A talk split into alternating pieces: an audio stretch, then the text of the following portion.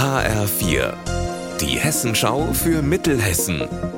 Hier ist das Studio Gießen. Hallo, mein Name ist Alina Schaller. In der Nacht zum Samstag ist in Marburg-Werder ein Geldautomat gesprengt worden in einem Supermarkt. Zeugen haben gegen drei Uhr zwei Explosionen gehört und zwei Personen gesehen, die mit einem dunklen Auto abgehauen sind. Vermutlich haben die Täter Sprengstoff zum Öffnen benutzt und haben einen fünfstelligen Betrag erbeutet. HR4-Reporterin Anna Spieß, du warst am Samstag auch vor Ort. Wie sah es denn da aus? Also, das ist der Teegut hier im Kaufpark Werder und da gibt es so einen Vorbau und da drin ist dieser Volksbankautomat. Und als ich da um die Mittagszeit am Samstag war, wurden immer noch Glassplitter weggefegt. Da lagen diese Bäckerkörbe mit Brötchen rum und es sah auch so aus, als ob die halbe Decke da von dem Vorbau gleich runterkommt.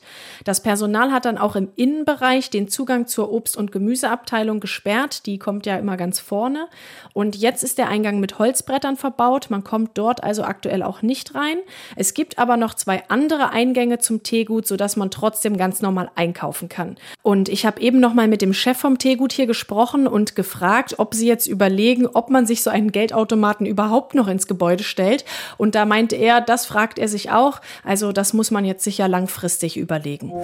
Eier, Wurst oder Gemüse direkt vom Bauern, das geht in der Wetterau tatsächlich ganz einfach.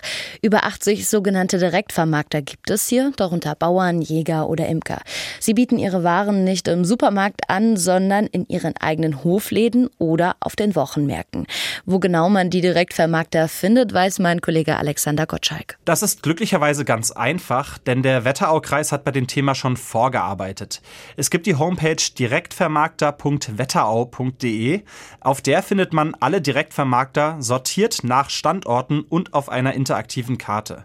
In fast jeder Wetterauer Kommune gibt es einen Anbieter. Die meisten sind in Friedberg, Karben und in Bad Nauheim ansässig. Neben Wurst oder Käse haben sie auch selbstgemachten Apfelwein oder frisch gepflückte Rosen im Angebot. Natürlich alles in Bio. Unser Wetter in Mittelhessen. Es bleibt überwiegend bedeckt. Dazu haben wir in Lich um die 2 und in Biedenkopf etwa 1 Grad. Auch am Abend und in der Nacht bleibt es weiter bedeckt. Ihr Wetter und alles, was bei Ihnen passiert, zuverlässig in der Hessenschau für Ihre Region und auf hessenschau.de.